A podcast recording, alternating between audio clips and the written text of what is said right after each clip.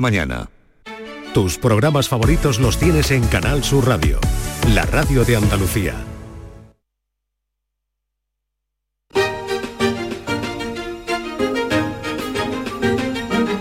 En Canal Sur Radio, Días de Andalucía, con Carmen Rodríguez Garzón.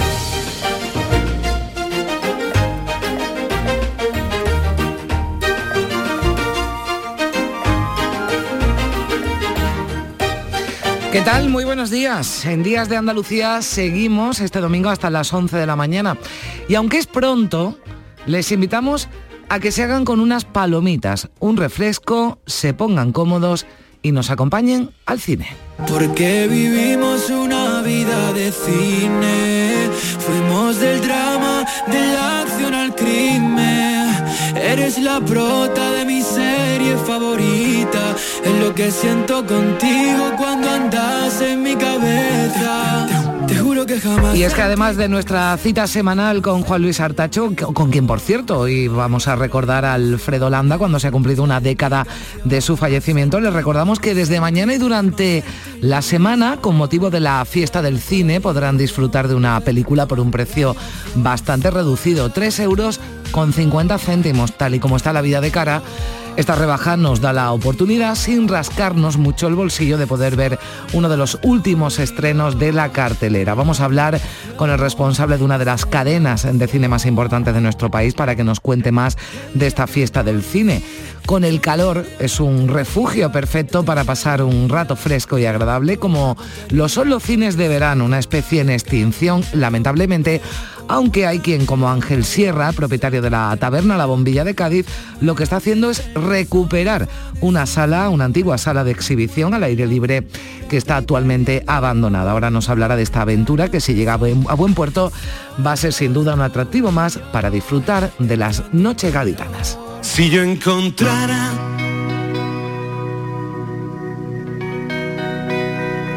la estrella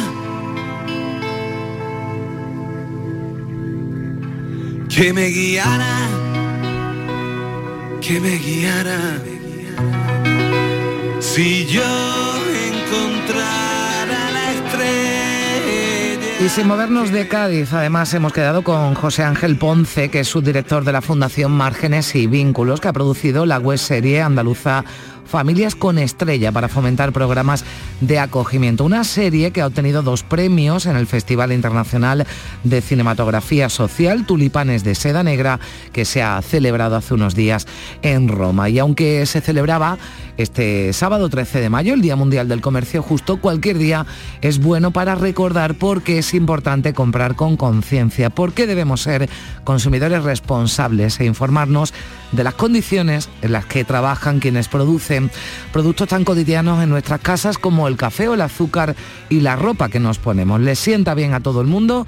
Es el lema con el que la Coordinadora Estatal de Comercio Justo invita a la ciudadanía a probar sus productos en las más de 60 tiendas que tienen. Después nos lo contarán. De noche no duerme bien y la mañana activo. Ganas de más y más. Comer te las quitas conmigo. Como caníbales. Hoy Manuel Navarro nos va a hablar de una práctica que estaba más extendida en la prehistoria, más de lo que pensamos, el canibalismo. La antropofagia se ha practicado duran- durante la mayoría de los periodos prehistóricos e históricos. Varias especies de Homo, entre ellas el Homo sapiens y otras especies de homínidos ancestrales la han practicado. Y uno de los mayores expertos que estudian estos comportamientos va a estar con nosotros, es Antonio Rodríguez Hidalgo. Estará al caer la lluvia, se la llevará.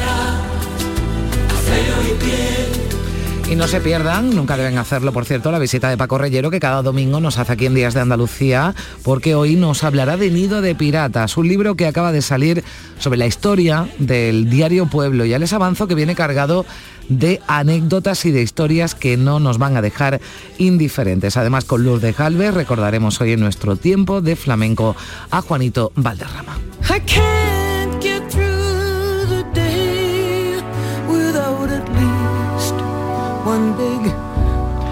Y nos daremos una vuelta por Marte, sí, sí, por el planeta Marte, aunque no hará falta ningún viaje espacial, solo tienen que acercarse a Huelva, Río Tinto, allí la NASA y la Agencia Espacial Europea realizan investigaciones científicas porque hay muchas similitudes, después nos la contarán, entre el Parque Minero y el planeta rojo. Viaje galáctico, como galácticos son los compañeros que forman parte de este programa de Días de Andalucía, María Chamorro y Primi en la producción y Óscar Fernández y José Manuel Zapico en la realización.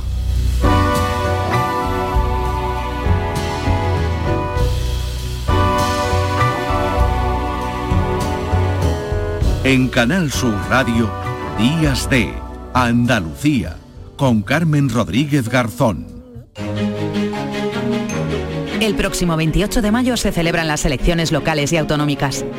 Si ese día vas a estar lejos de tu pueblo, de tu tierra, de tu ciudad o algo te impide ir a votar, puedes hacerlo por correo.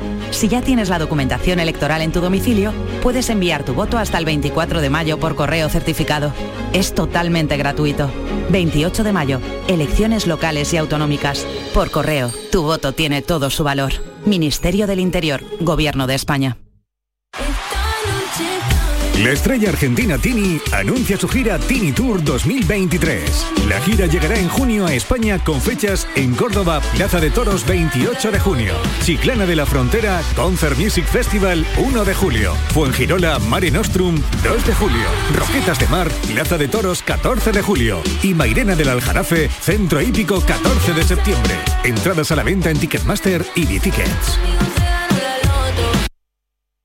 Hoy domingo, fútbol y baloncesto. Desde Pucela, Valladolid, Sevilla. En Cornellá puede cantarse el alirón en el partido español-Barcelona. Y en Málaga tenemos la final de la Basket Champions League. Vive el deporte andaluz. Hoy domingo desde las 3 de la tarde en la gran jugada de Canal Sur Radio con Jesús Marca. Más Andalucía, más Canal Sur Radio. En Canal Sur Radio, Días de Andalucía, con Carmen Rodríguez Garzón.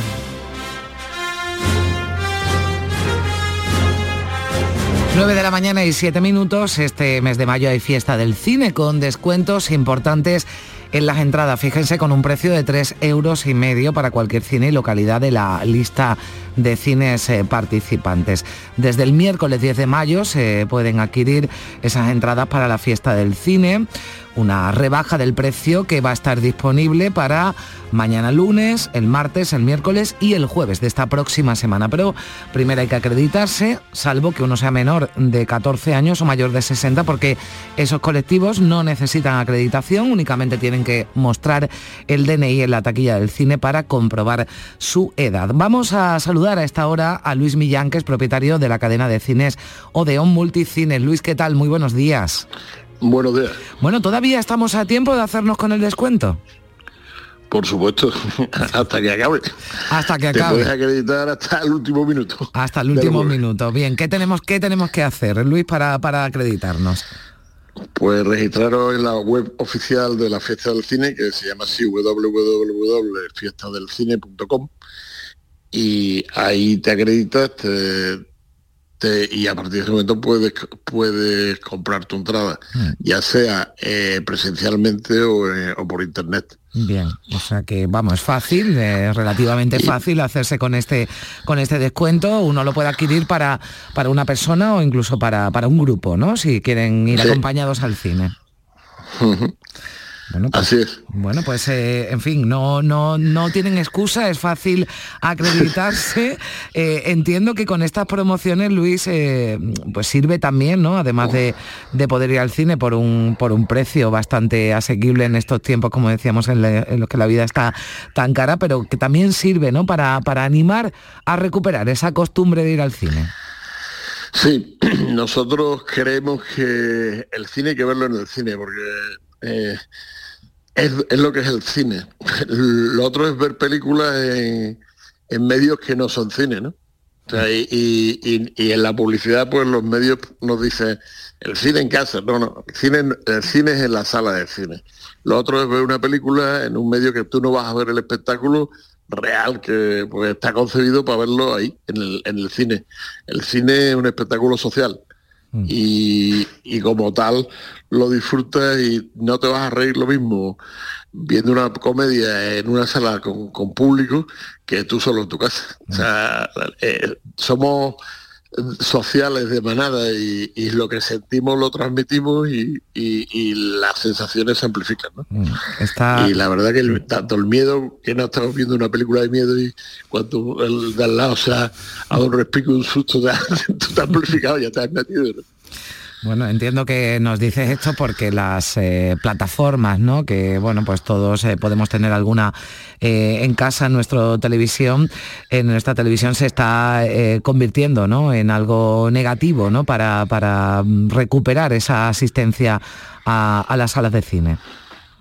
Bueno, yo pienso el problema mm, ha sido no ha sido la televisión que nos hemos, es verdad que nos hemos acostumbrado a, estar mucho tiempo en casa durante la pandemia.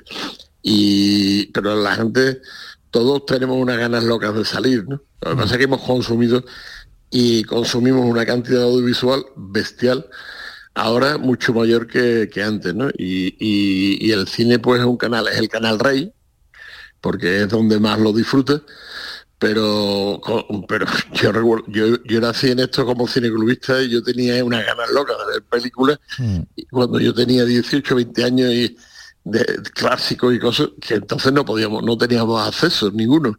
Y hoy gracias a la tecnología te puedes ver en filming lo que te dé la gana, ¿no? Y evidentemente ya incluso eh, los cines te alquilamos una sala para que lo veas en la sala. Esto ha llegado a unos términos de disponibilidad que no eran concebibles en nuestro en, mi juventud porque eran salas muy grandes y, había pocas salas. Ahora mismo los complejos tienen normalmente bastantes. Hmm. Esto se desarrolla en 62 cines en Andalucía hmm. y 232 cines en España. Y, y, fíjate tú que con 232 cines hay casi 3.000 pantallas. O sea que estamos hablando de que tiene más de 10 pantallas de media. Hmm. Eh, complejo. Claro, aquí se incluye además, ¿no? Lo digo porque también es importante, o sea, se puede ver cualquier película de los cines participantes, que podemos ver estrenos, eh, bueno, pues las recién estrenadas en la cartelera. Hmm. Puedes ver Guardianes de la Galaxia, Super Mario Bros, que son que son las superproducciones americanas del momento, o puedes ver las españolas, Vaya Vacaciones, Fatum, que es fantástica, y es una película gallega y, otras como independientes, como Mi Crimen, La hija eterna. Mm. Todo lo que hay en cartel lo, puedes disfrutar. Bueno, lunes, Aquí participan todos los cines con toda la programación, prácticamente. Mm. Puedes ir desde, desde, ver una película de nube en cine arte y ensayo a,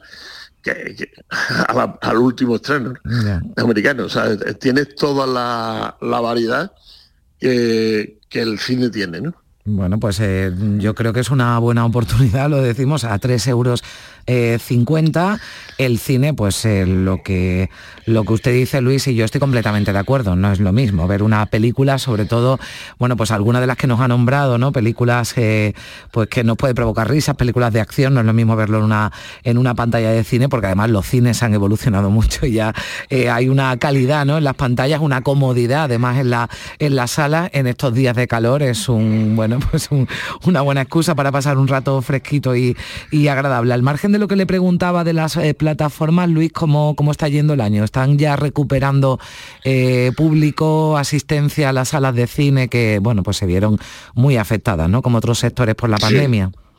Bueno, nosotros nos vimos más afectados que ninguno porque lo que nos ocurrió, eh, bueno, yo creo que el más afectado ha sido la televisión, ¿no? que nosotros el fenómeno de las plataformas porque la, gente estaba encerrada en su casa, quería divertirse, quería quitarse la cabeza esto y, las películas que estaban en stock, salvo los grandes estrenos que no eran, no se podían amortizar. Mm. vendiéndose la plataforma, se, se utilizaron en las plataformas y la producción se orientó hacia las plataformas y nosotros cuando abrimos nos encontramos con que no teníamos películas. Y ahora es cuando empezamos a tener películas de verdad, o sea, de Navidades para acá, y, se está produciendo cine para el cine, hmm. y, tenemos la perspectiva, bueno, de a nivel de tanto de en películas americanas, mm, viene ahora Fan Furio, viene La Sirenita, eh, viene la de Misión Imposible. Yo sé, hay, hay una ristra interminable que va, vamos a tener desde ahora, desde el mes de mayo hasta el mes de septiembre, toda la temporada de, vacaciones, ¿no?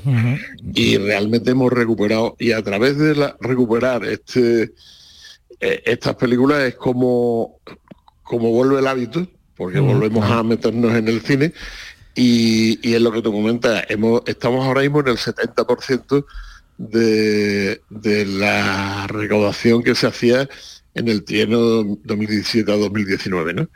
Y que el cine estaba funcionando en aquel momento bien. Hmm. Hemos llegado a estar en la época de pandemia, mm, en el año malo diríamos, estuvimos en el 28%, porque tuvimos enero, febrero y hasta el 8 de marzo que funcionamos. ¿no? Y, pero si no, eh, fue un desierto. Esto ha sido una larga travesía para nosotros que ha sido un, Bueno, pues el oasis, que es el cine, ¿no? En ese desierto, bueno, pues eh, vuelve o se eh, está recuperándose poco a poco y es una buena oportunidad eh, con estos precios, estos descuentos, 3,50 euros Todavía pueden adquirir esas entradas en la web oficial www.fiestadelcine.com y ahí se acreditan y pueden ir hasta el jueves, de lunes a jueves, a los cines. Hay una lista inmensa, ya nos lo ha dicho, son más de 3.000 pantallas en, toda, en todo el país, así que no pierdan esa oportunidad y disfruten del cine. Luis Millán, propietario de la cadena de cines Odeon Multicines, muchísimas gracias por estar con nosotros. Un saludo y que vaya todo bien. Y recordad, cine en el cine, cine en el, espectáculo. Gracias, adiós.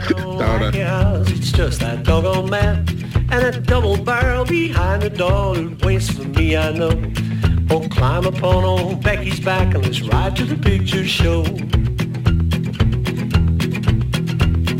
only see her once a week and that's when my work is through. I break new ground the whole week long when my mind sets straight on you. And I've polished up my old horseback and she looks good, I know. So climb up on old Becky's back and let's ride to the picture show. Now won't you let me take you to the show so I can hold your hand? Oh, it ain't that I don't like your house, it's just that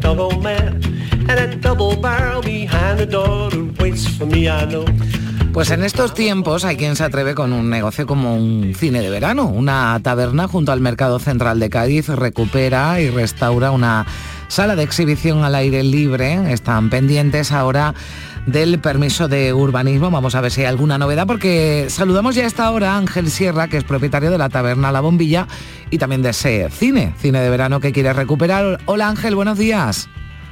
Hola, ¿qué hay? Buenos días. ¿Qué tal? Bueno, cuéntanos cuál es la historia de este cine de verano abandonado, ¿no? Pero que tiene una historia de hace más de 80 años. Pues nada, como bien dice, era un solar que hay aquí en Cádiz de mil metros cuadrados, ¿vale? Que estaba justo ahí pegado a mi taberna y la cual yo sabía que, que había una historia de ahí de un cine de verano en el año 43. Y nada, eh, simplemente echándole imaginación y, y mucho valor, pues hemos intentado darle un poquito de norte al tema y les queremos sacar luz de nuevo, dándole como un salón comedor de, digamos, un, un anexo lo que es el bar, pero a, su vez darle otra vez vida al cine de verano, que se pudieran proyectar películas de antaño. O sea, estamos hablando de películas antiguas. Bueno, ahora iremos con el proyecto, que es lo que quieres hacer allí. Pero ¿en qué punto estamos, no? Porque estabas pendiente de alguna licencia. Entiendo también que hay que adecentar, ¿no? Ese, ese solar que lleva, que lleva abandonado un tiempo. Sí, prácticamente lo hemos dejado tal cual estaba, ¿vale? Con su roca, con su piedra antigua de los 80 años, pero sí, claro, hay que darle lo que es el tema de que urbanismo nos ha dado el proyecto, ¿no? De, centrar en ese tema para, lo, que son los tiempos actuales, ¿no? Tema de baño, tema de salida de, emergencia, tema de, licencias, todo por escrito y, y, más. Bueno, lo que es tema de sonorización, también estamos pendientes y sobre todo, pero bueno, que no nos queremos meter demasiado con el tema de los vecinos, porque mm. lo que queremos es hacerlo muy, muy moderno, con el tema del Bluetooth y de los auriculares para no molestar, porque está en pleno centro, hay muchas casas alrededor y ahora mismo pues no queremos ese tipo de bronca ni ese malestar con los vecinos, la verdad. Y ahí estamos, en eso estamos. Bueno, pero sin duda va a ser un atractivo más, eh, bueno, para la zona, porque estamos hablando, eh, la taberna La Bombilla está muy cerquita, ¿no? Del mercado central, con lo que el solar es anexo también a este, a este bar. Estamos hablando de pleno centro de, de Cádiz, ¿no? Para quien no lo conozca, pero seguramente si alguien se ha acercado por el mercado, ¿verdad? ha tenido que pasar. Sí, sí, sí. Ahora mismo se ve desde afuera, ya hemos puesto su cartelera además. Y sí, sí, está justo pegado al mercado, justo, justo pegado. Y nada, claro, es un solar que es impresionante. Todos tus compañeros además que ya han podido verlo, es un, es un encanto, la verdad, y le hemos sacado todo, todo el fruto y hemos sacado toda la historia que tenía, la cual proyectamos y, mm. y exhibimos en lo que es el cine. Y nada, claro, está a disposición del que lo quiera visitar, por supuesto, ahora mismo. O sea, ahora mismo se puede visitar y ya vendrá después el cine de verano, pero se puede se puede acceder, ¿no? A, ese a ese solar, ¿no? Para lo que visitarlo y echarlo y echarle un vistazo al que quiera y verlo sin problema ninguno. Yo no tengo problema ninguno en enseñarlo a nadie. Todo el que ha querido después de lo que vamos salió en Canal Sur Televisión y todo el lío, la gente ha tenido mucho ímpetu en venir a verlo y nada, sin problema ninguno. A ver si lo que mm. hace falta ahora es que funcione. Bueno, Ángel, tú tienes una taberna y este, bueno, no sé, este proyecto cómo surge por tu amor al cine, porque, bueno, lo llevas lo llevas barruntando algún tiempo. No, esto surge porque mi padre siempre que para descanse me lo comentó, lo del tema del cine, lo que, lo que estaba ahí al lado y me sacaba la historia siempre y nada, pues, simplemente ese hito cuando mis padres ya nos dejó, eh, estaba ahí, el solar la verdad es que daba pena, eh, estaba lleno de escombros, estaba arrumbado y nada, mucha pelea con el, con el dueño del solar y todo el lío y hablando con él que yo le podía dar norte a eso. Y muchos amigos que se han arrimado y han ayudado, la verdad, que gracias a ellos si no, no, no estaría tanto como Norberto Iglesias, tanto como los chavales de Iguelpen, de los albañiles, pintores, electricistas. Entre todos lo vieron y nada. Y gracias a todo el mundo, pues ahí está, una cosa más. Y lo que lo que tú me preguntabas es, mm. sobre todo por la historia que mi padre me indagó, y era una mm. cosa que mi padre siempre querido, de que nos hiciéramos cargo de ese solar y ahí está. Bueno, pues el sueño que vas a cumplir. Nos decías antes que la querías proyectar eh, películas eh, antiguas, ¿no? Sí, sí, sí, la idea es esa, que tú estés tranquilo ahí cenando o tomándote algo con unos amigos y las películas proyectadas son las películas que se pusieron en el cine desde el 43 al 53, esa es nuestra idea. Nos saltaríamos un poquito el tema, pero no nos queremos meter en más de los años 80, ¿vale? Vale. En más de los años 80 no queríamos, porque claro, no sé, meterle un poquito de, a los a los niños que fueran o lo que sea que estuviéramos ahí pues yo creo que los niños de ahora pocos han visto ET y cosas así no películas no meternos demasiado en los 90 siquiera. Bueno, películas antiguas. Viendo la película con una buena cena, con unos auriculares para no molestar a los vecinos. Bueno, pues en ello está ahí ese proyecto. Eh, bueno, ya lo saben, si quieren pueden pasarse por la taberna La Bombilla en Cádiz junto al Mercado Central. Pueden ver ya cómo va avanzando ese proyecto y nos pasaremos, estaremos allí, Ángel, cuando ya lo abras y podamos cenar y disfrutar de, de una, de una película. A mí me parece un plan estupendo. Ángel Sierra, muchísimas gracias por estar con nosotros. Un saludo. Bueno, nada, gracias a usted y nada. Cuando queráis allí está vuestra casa. Hasta luego. Pues iremos.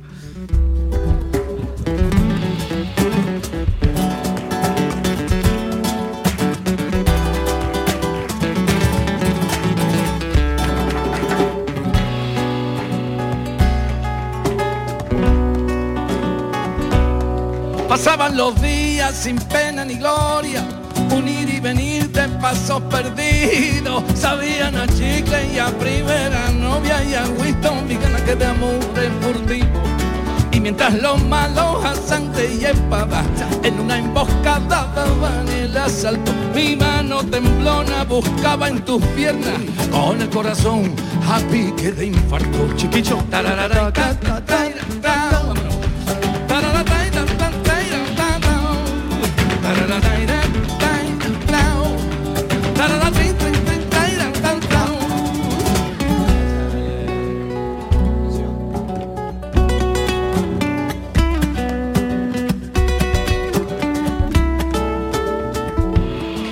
Pasaron aviones y barcos vikingos vikingo, Tarzán de los monos, guerras mundiales, se abrían las puertas de un triste domingo que aguaba la fiesta de los escolares.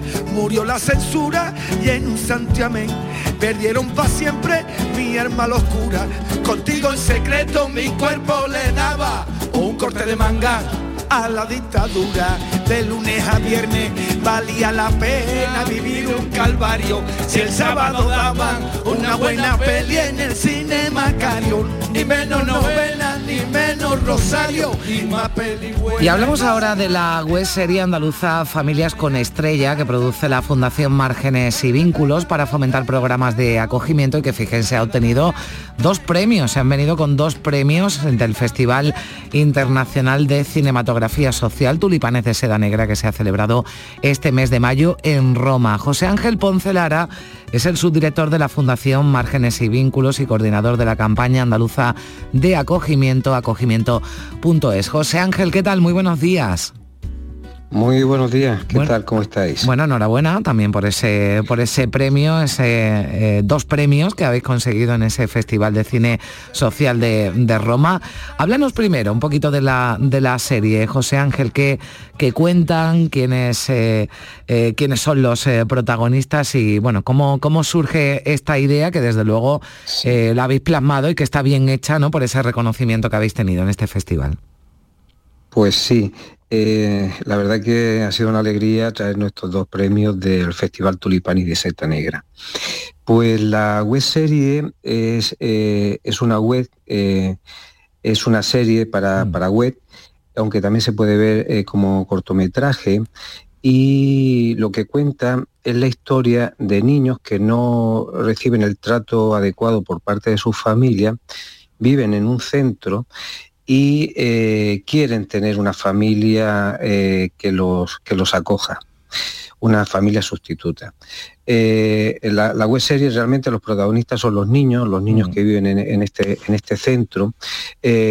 parte de los personajes son personajes MAPE, hemos querido trabajar con esta estética MAPE son las marionetas mm. y, en concreto una de las protagonistas que es Estrella es una marioneta, una niña que es acogida por, una familia y ella pues lo que su deseo es evidentemente ser feliz pero que también sus compañeros que se han quedado en el centro pues también tengan una familia. Bueno, pues eh, sin duda esto no es una película, digamos, de ficción, esto es una realidad, es una eh, serie ¿no? que muestra un problema real y es el que os encontráis y por eso trabajáis, ¿verdad, José Ángel, en la búsqueda de familias, de familias de acogida que se hagan cargo de, estos niños. Eh, entiendo que, con familias con estrella lo que queréis es concienciar porque eh, no hay tantas familias ¿no? como, como nos gustaría. Correcto. Eh, este es un, problema, un tema que muy real, aunque verdaderamente invisibilizado. Mm. Actualmente hay aproximadamente 2.000 niños en centros de protección que serían susceptibles de vivir en una familia de acogida, ya sea en una familia ajena o una familia extensa, es decir, eh, con sus tíos, con sus hermanos mayores, con, los abuelos, o con una familia eh, eh, ajena, que es una familia solidaria que ha decidido dar el paso y acoger a estos niños temporalmente. ¿Por qué están estos niños en centros? Pues hay una, hay una realidad mm, que, que no se habla mucho, eh, como he dicho antes, pero que está ahí. Eh, la familia es el espacio fundamental de socialización y de protección de los niños, donde eh, crecer seguro y hacerse, hacerse ciudadano. ¿Qué ocurre? Que en ocasiones hay familias que no dan este apoyo, este soporte a, su, a sus niños, a sus hijos y a sus hijas. Eh, ¿Por qué? Porque por problemas sociales, problemas de drogadicción, de consumo, etc. Entonces, evidentemente, eh, los servicios sociales tienen que actuar tiene que actuar eh, la entidad competente y proteger a, estos niños. ¿Qué ocurre? Que eh, no hay tantas familias mm. acogedoras eh, temporales para que estos niños vivan en un ambiente lo más cercano a lo que debe ser el cuidado y la crianza de, un niño o de una niña. Entonces pasan parte de su vida en centro. Esto no quiere decir que los niños en, los centros estén mal. Mm. Lo que sí debemos de entender que eh, no es lo mismo levantarse con unos buenos días de alguien que hace, pues, en este caso, de padre o de madre, o de dos padres o de dos madres, o de un solo padre o de un solo madre, que eh, cada día un educador o una educadora le dé los buenos días a este niño o esta niña. Es decir, es más importante tener un espacio de crianza eh, pequeño, eh, más afectivo y sobre todo más cercano a lo que es una estructura familiar.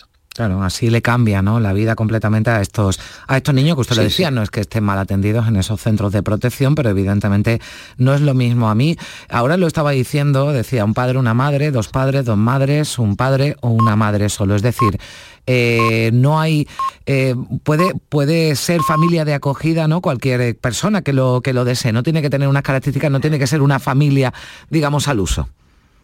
Claro, eh, la, principal motivación hmm es eh, querer eh, cuidar a este niño, a esta niña, darle el cariño, el afecto, los cuidados habituales que, cualquier padre o cualquier madre pues, le da a un hijo o una hija.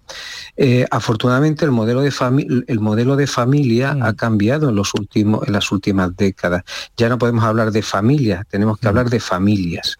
entonces, estas familias pueden ser de, muchos tipos. pueden ser familias reconstituidas, es decir, que la pareja se ha roto y se, eh, vuelve a hacer una nueva pareja donde hay hijos de un lado, hijos de otro y a la vez acogen. Eh, puede ser eh, formada por dos mujeres, por dos hombres o núcleos monoparentales. Es decir, la variedad es, es tremenda. Eh, todas las investigaciones muestran que lo importante es el cuidado, el mm. cariño y el afecto. Es decir, eso es lo que hace que eh, crezcamos felices y que seamos niños y niñas felices y sobre todo que también evolucionemos y seamos adultos perfectamente integrados en la, en la, en la sociedad. José Ángel, por si alguien nos está escuchando y dice, bueno, pues estoy interesado al menos para, para informarme, para para poder acoger a alguno de, estos niños? ¿Qué, tienen que hacer?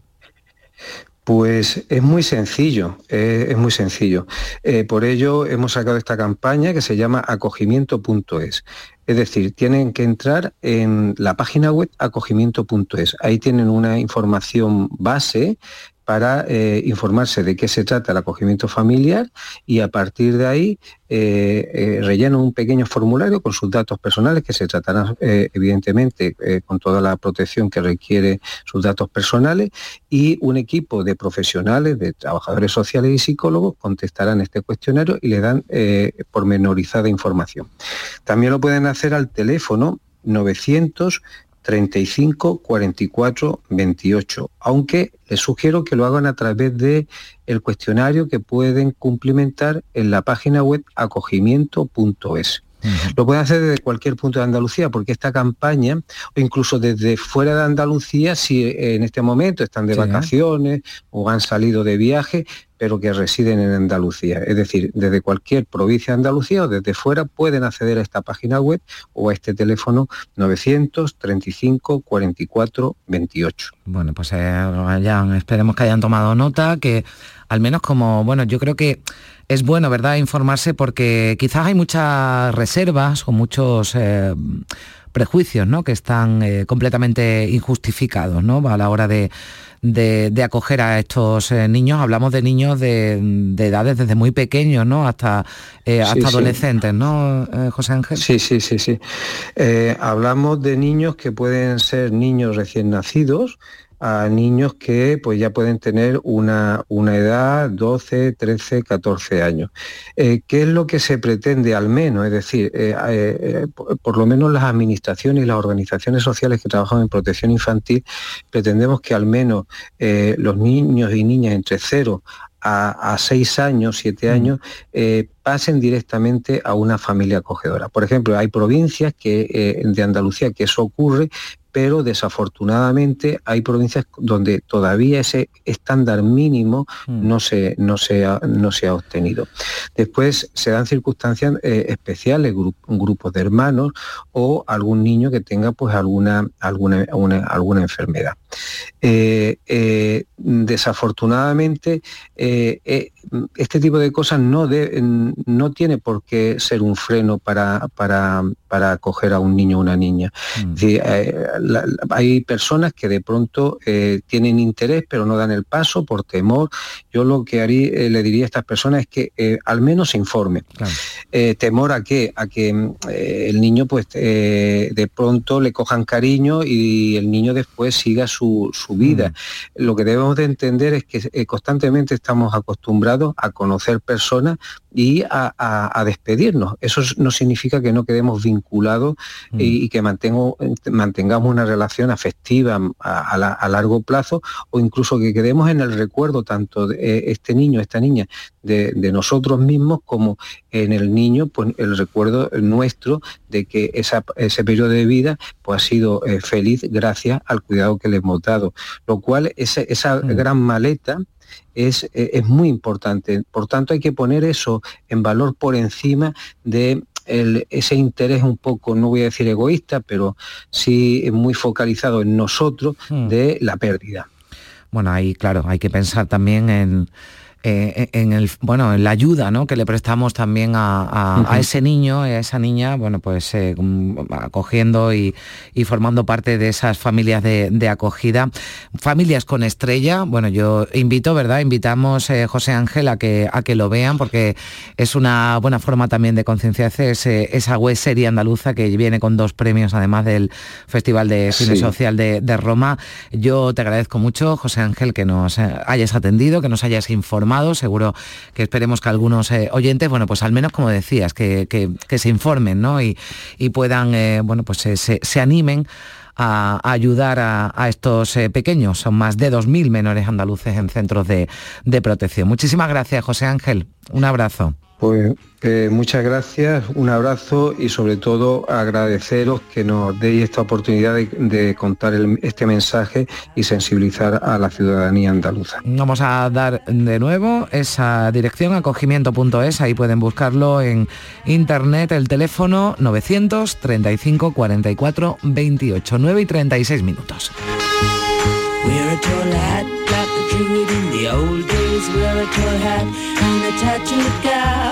Ride a white swan like the people of a Belgium Where you head long, baby, can't go wrong.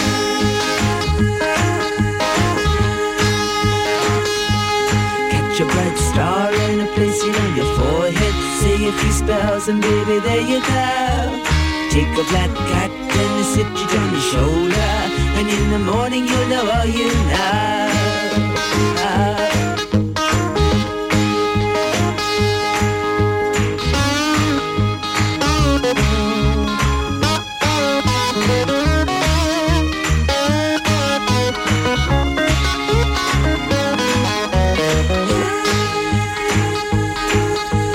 Y hablamos ahora de comercio justo. Más de 50 localidades españolas se han unido a la campaña por el Día Mundial del Comercio Justo que se celebraba este sábado para alertar ante las condiciones abusivas de trabajo, explotación infantil o destrucción de bosques que se esconden detrás de productos cotidianos que todos tenemos en casa como el café, el cacao, el azúcar, el té, pero también la ropa, la ropa que llevamos. Vamos a saludar a esta hora a Marta, a Marta Guijarro, portavoz de la Coordinadora Estatal de Comercio Justo, que impulsa esta iniciativa bajo el lema Le sienta bien a todo el mundo. Nos invitan a la ciudadanía a probar sus productos en las más de 60 tiendas que tienen repartidas. Marta, ¿qué tal? Muy buenos días. Hola, buenos días. Bueno, ¿sabemos, Marta, en general lo que compramos, las condiciones en las que se fabrican o miramos para otro lado? Bueno, eh, también es que es un poco difícil a veces mm. eh, ser consciente de lo que hay detrás, puesto que no hay mucha información ¿no? sobre lo que hay detrás de productos, como tú decías, tan cotidianos como el café, el chocolate o, el té, ¿no? Quizá en la ropa es un poco más conocido, ¿no? Hombre, cada vez hay más, más, concienciación de, lo importante que es pues, comprar productos que sí que respeten el medio ambiente y que, y que además eh, garanticen los derechos laborales y humanos de quienes los elaboran. Mm. Claro, también hay una mayor concienciación, entiendo que parte de la ciudadanía, ¿no? En el caso de la ropa, por ejemplo, que nos decían, ¿no? Pero fueron las propias marcas, algunas además eh, señaladas ¿no? en, los medios de comunicación, cuando bueno, pues salieron en algunas eh, condiciones ¿no? en las que trabajaban, incluso menores en la fabricación de alguna de esas prendas. Y es verdad que al salir todo esto, al, al remover ¿no? conciencia en, los propios ciudadanos, las empresas, bueno, pues no sabemos si por interés o, por, o porque también han tenido esa conciencia, han cambiado, ¿no? Han cambiado y son algo más transparentes, ¿verdad, Marta, en este sentido? Bueno, han cambiado algo, efectivamente, sobre todo en el caso de la ropa, por ejemplo, después de, lo que fue el derrumbe del edificio Rana Plaza de Bangladesh, que, ocurrió hace 10 años. Han cambiado algunas cosas, pero no es suficiente. No es suficiente todo lo que, lo que deberían haber cambiado porque aún se mantienen todavía pues, muchas condiciones de trabajo pues muy inhumanas y muy peligrosas también para, las propias trabajadoras, porque el 80% de quienes hacen la ropa son mujeres.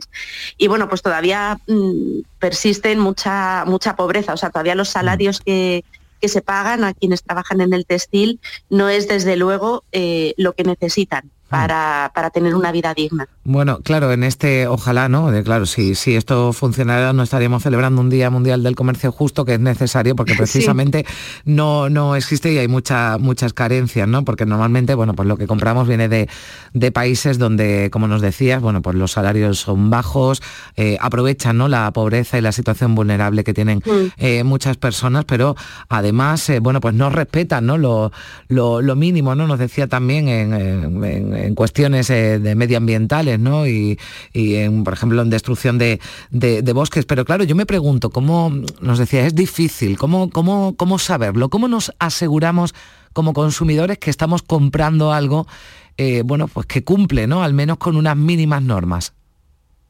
Pues efectivamente, la manera de asegurarnos que las cosas que compramos eh, garantizan, pues eso, los derechos mm. humanos básicos, que tampoco estamos pidiendo algo especial, ¿eh? estamos pidiendo que se garanticen los derechos básicos. La manera de, asegurarnos que se cumplen los derechos humanos y que se respeta el medio ambiente, pues es comprar los productos de comercio justo.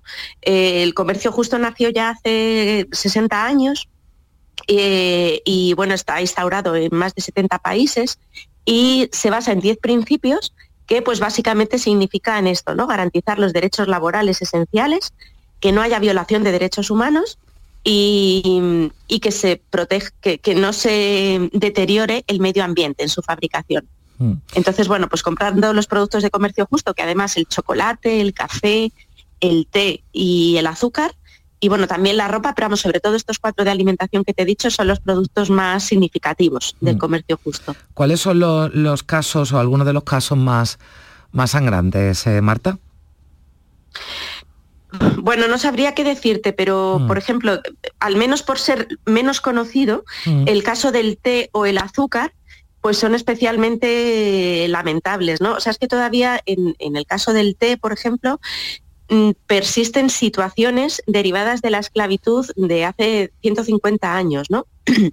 o sea, situaciones pues tipo pues de las épocas coloniales, ¿no? Donde había un, propietario que tenía en su propia finca a sus eh, agricultores y agricultoras para que trabajaran el té y recogieran el té. Estas situaciones todavía eh, persisten en los países, en los grandes países productores de té, de manera que quienes eh, recogen el té viven en las propias fincas del empleador en unas condiciones miserables, o sea, en unas casas pues sin acceso a agua potable, sin electricidad, muchísimas veces sin letrinas y ya no digamos baños, y bueno, pues con unos salarios miserables, que hace que, claro, su condición de pobreza, eh, de pobreza extrema, les hace difícil salir de esa situación porque se, se encuentran sin nada, ¿no? Entonces, bueno, el caso del té, por ejemplo, es algo eh, especialmente eh, lamentable en este sentido, ¿no? Mm. Pero vamos, también en el azúcar, por ejemplo, la caña de azúcar es un trabajo muy duro para mm. a la hora de, recoger el azúcar, ¿no? Eh, y la mayoría de las veces se hace a pleno sol en claro, los países, los grandes países productores son países donde pues hace mucho calor, muchas veces también con poco acceso a agua potable, lo que ha generado, pues, por ejemplo, en Centroamérica, que más del 60% de quienes trabajan en la recogida de azúcar eh, sufran problemas, de, problemas renales y otras enfermedades debido al calor.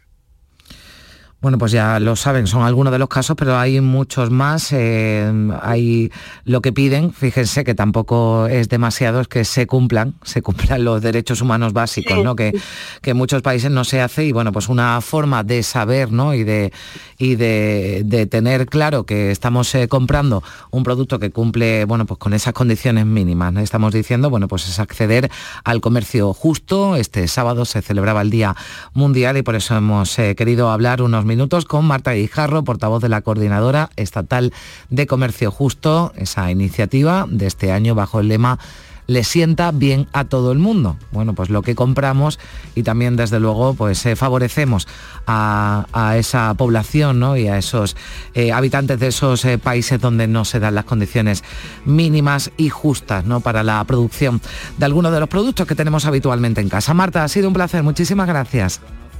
Igualmente, muchas gracias a, vosotros. 10 menos cuarto.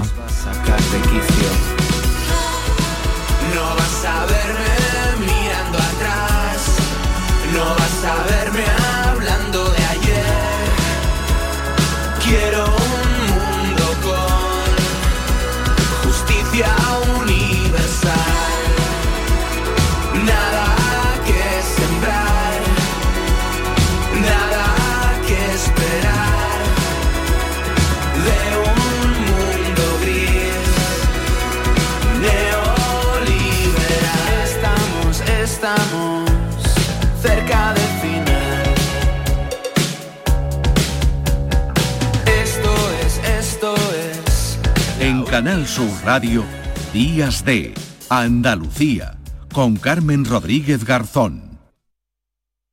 Canal Sur Sevilla.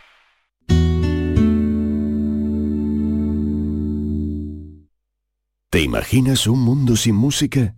¿Y un océano sin peces? No pasemos del sonido al silencio. Ven a conocer al Acuario de Sevilla una especie amenazada, el pez guitarra. Descúbrelo en acuariosevilla.es. Los frigoríficos del ahorro, los frigoríficos Nevir. Selección de frío o congelador, motor inverter para bajo consumo, enfriamiento rápido, silenciosos. Sí, sí, frigoríficos Nevir. En blanco o inox, puertas reversibles. Ya lo hemos dicho, somos los frigoríficos del ahorro. Nevir, en las mejores tiendas.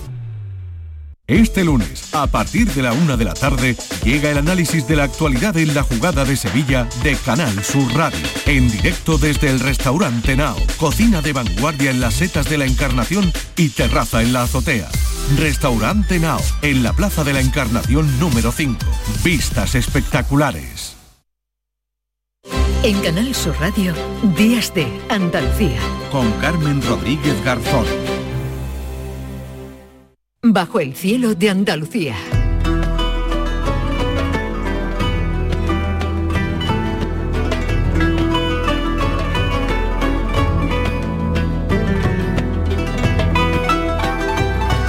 Nueve y 47 minutos de la mañana, o lo que es lo mismo, en 13 minutos llegaremos a las 10 de la mañana y así pues llegaremos, eh, concluiremos la segunda hora de programa, pero todavía nos quedan eh, muchos eh, temas por delante.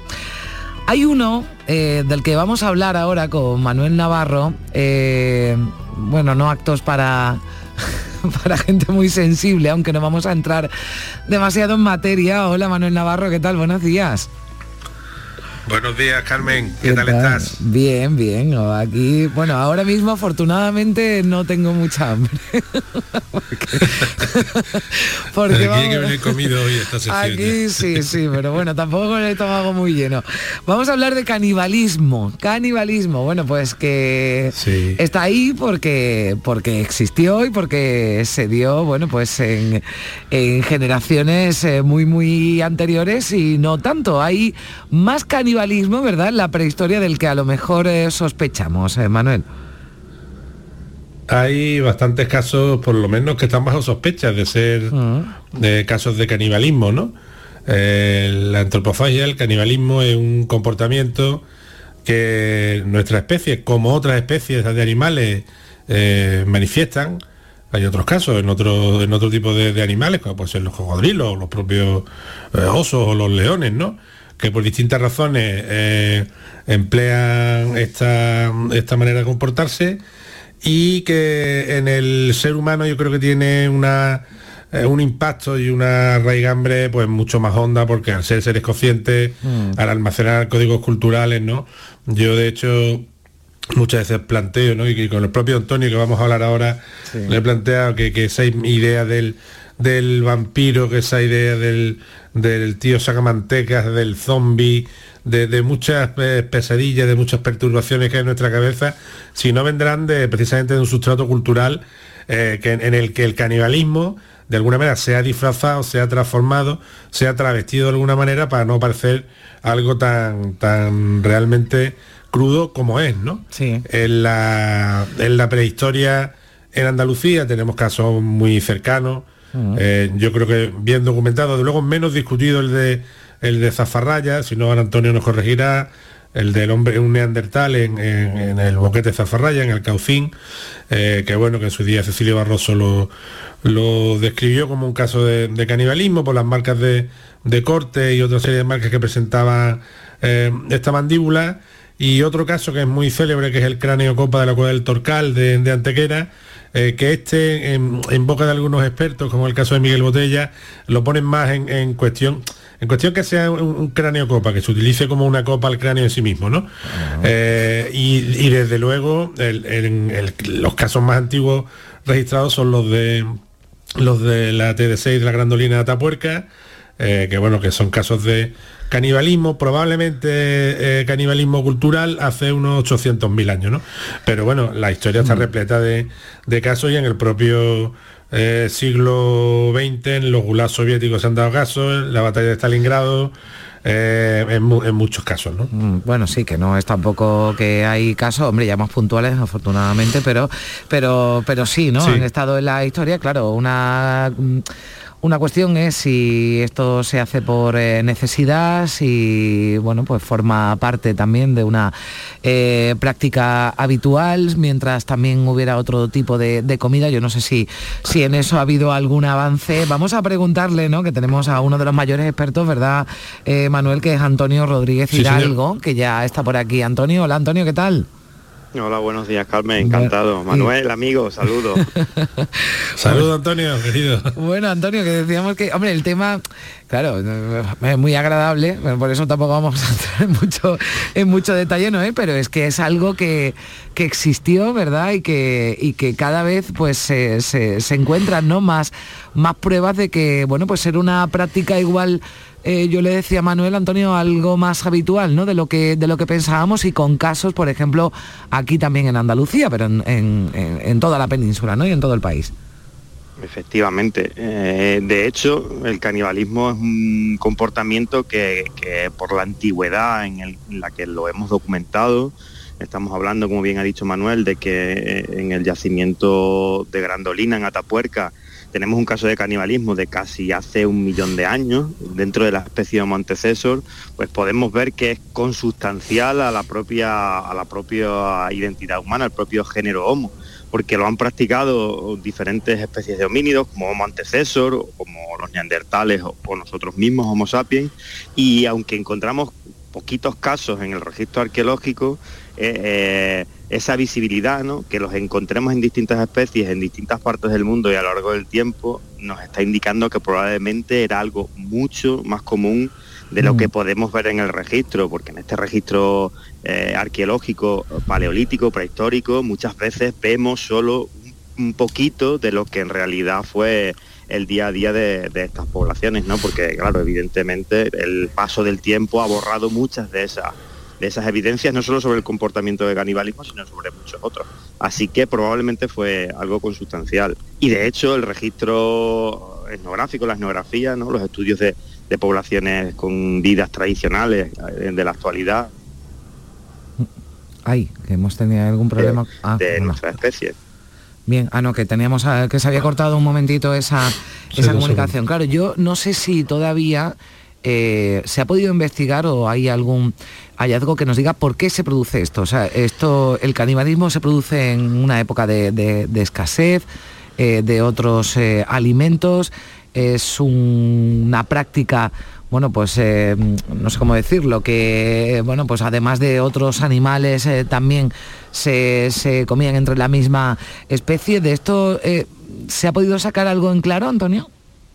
Pues mira, precisamente la semana pasada terminamos un, lo que ha sido la primera reunión científica sobre canibalismo a nivel internacional que hemos celebrado en, Tarragona y hemos estado discutiendo precisamente sobre este tema. Hmm. Y, lo que encontramos es que hay muchas motivaciones para el canibalismo dependiendo de cada uno de los casos. Hay veces que el canibalismo está ah, incluido dentro del sistema cultural, como es el caso, por ejemplo, de, los aztecas, ¿no? En el que se sacrificaba a personas y se comía eh, se comían sus partes como parte del ciclo, ¿no? Del propio ciclo de la vida, ¿no? Ellos pensaban que habría que comer eh, carne de personas y sacrificarlo para que el sol saliese al día siguiente y luego hay motivaciones que son puramente de supervivencia, mm. como por ejemplo en el caso de esto, este equipo de rugby ¿no? que, se estrellaron con el avión en, en los Andes se tuvieron que comer porque no les quedaba más remedio. Pues esto también lo encontramos en el registro arqueológico prehistórico, aunque a veces es mucho más difícil de probar. Tenemos comunidades en las que el canibalismo probablemente estaba relacionado con, su, subsistema ideológico, ¿no? con sus creencias, y otras veces en los que las pruebas arqueológicas parecen indicarnos que sí que se trataba de casos de canibalismo de supervivencia, ¿no? porque no tenían nada más que comer. Mm. Aunque lo más común es que esté relacionado con, eso, con un mundo un poco más complejo y simbólico, sobre todo desde el punto de vista del mundo funerario, ¿no? de, la, mm. cultura de la muerte, y desde el punto de vista de la guerra, de lo que es el canibalismo de guerra, o sea, matar a tu enemigo y además comértelo, que es como una forma de matarlo dos veces. Mm. Manuel. Hay un ámbito que a mí me interesa mucho y que alguna vez he hablado de él con Antonio, que es la, navegación, las grandes navegaciones, sobre todo la del siglo XVIII, la del siglo XIX, en la que llega a establecerse algo que se llamaba la ley del mar, que era, aunque suene un poco fuerte, era un reglamento de cómo, de, cómo pasaban el turno, ¿no? Cuando se quedaban sin comida, ¿no? Y hay un cuadro que, hace unos minutos he puesto como reclamo del, eh, de nuestro programa de hoy, que, es el cuadro de la balsa de la Medusa de Jericó, el que se describe exactamente un, hecho que pasó con un barco francés en el, creo recordar que era en el Golfo de Guinea, en el siglo, durante el siglo XIX, ¿no? Pero claro, hay que tener en cuenta cuando te metías en un barco pequeño de época y hacías grandes travesías, a veces eh, había problemas y se quedaban sin, eh, sin comida, ¿no? Y esta falta de de alimentos, pues llegó a provocar que existiera esta reglamentación en la que se describía quién pasaba primero y quién pasaba segundo a la hora de ser eh, consumidos, ¿no? La ley del mar, una ley terrible, sin duda, ¿no? O el caso de los primeros colonos americanos del oeste, eh, que muchos de nuestros oyentes tendrán en su imagen un monumento que hay de una eh, diligencia asomándose a la rocosa. Bueno, esa expedición, el que tenga interés que la investigue un poco, porque bueno, eh, no quedó ni de con cabeza, ¿no? O sea, eh, hay realmente expediciones mm. tremendas, ¿no? En este, en este sentido y en lo cultural, de cuando hablaba Antonio de, los, de los aztecas, ¿no? Yo recuerdo al gran Miguel Botella, que creo que también ha participado, bueno, sé que ha participado con Antonio, con mm. Tim White, con otros muchos, con Palmira en este eh, congreso que han celebrado en Tarragona, ¿no? Eh, yo recuerdo cuando nos contaba que Moctezuma se guardaba las pantorrillas para él, ¿no? O sea, era una cosa eh, tremenda, ¿no? Bueno, no quiero hacer mucha broma con esto, pero no quiero hacer mucha broma con esto porque no quiero que nadie... Yo te lo contado de una manera además tremenda, ¿no? Porque claro, como tiene esa, familiaridad con, con la muerte, con la antropología, ¿no? Pues te lo cuento de una forma tremenda, pero eh, efectivamente es un comportamiento que ha estado aquí, que ha salpicado también al, al folclore, eh, ya en época romana hay historias en las que hay historias de canibalismo y están recogidas en algunos de los, de los textos romanos que curiosamente han sobrepasado eh, el tiempo. Yo recuerdo a mí de niño me, contaban un cuento, un cuento de miedo, eh, y, viene precisamente de un cuento romano, a su vez originado en un, en un caso de, asesinato de un marido y de canibalismo, ¿no? Fíjate cómo son las cosas, ¿no?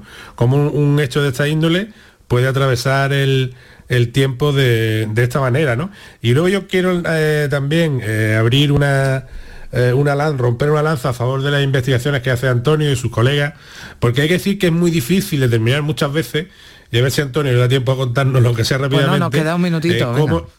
por eso, ¿cómo en un hueso se puede distinguir cuando ha podido ser consumido o cuando ha sido simple y llanamente descarnado? A ver, Antonio. Bueno, pues básicamente nosotros nos dedicamos a una parte de, la investigación arqueológica que se ha desarrollado mucho en los últimos años, que se denomina tafonomía, que no es otra cosa que estudiar la historia de los huesos desde que forman parte de ese cuerpo humano vivo hasta que nosotros los encontramos en los yacimientos. Y lo que estudiamos son las señales que quedan en los huesos a lo largo de esa historia que llamamos historia tafonómica. Entonces, en el caso concreto del canibalismo, ¿qué encontramos? Pues nosotros encontramos primero marcas de, corte, o sea, marcas hechas con los filos de los instrumentos con los que se corta, tanto de siles o cualquier otro tipo de piedra como de metales a partir de, de los metales, que quedan sobre los huesos a la hora de, descarnarnos del proceso de carnicería o de despellejar al, el cuerpo, ¿no? Entonces encontramos las señales localizadas en algunas zonas, esas marcas de corte, que dependen de donde se colocan, nos indican si se ha desarticulado el cuerpo, si se han extraído las vísceras o si se ha, por ejemplo, arrancado, ¿no? Se ha cortado la lengua. Y estas marcas las encontramos en los esqueletos humanos. Encontramos marcas de corte en el interior de las mandíbulas que nos dicen que han estado explotando la lengua, ¿no?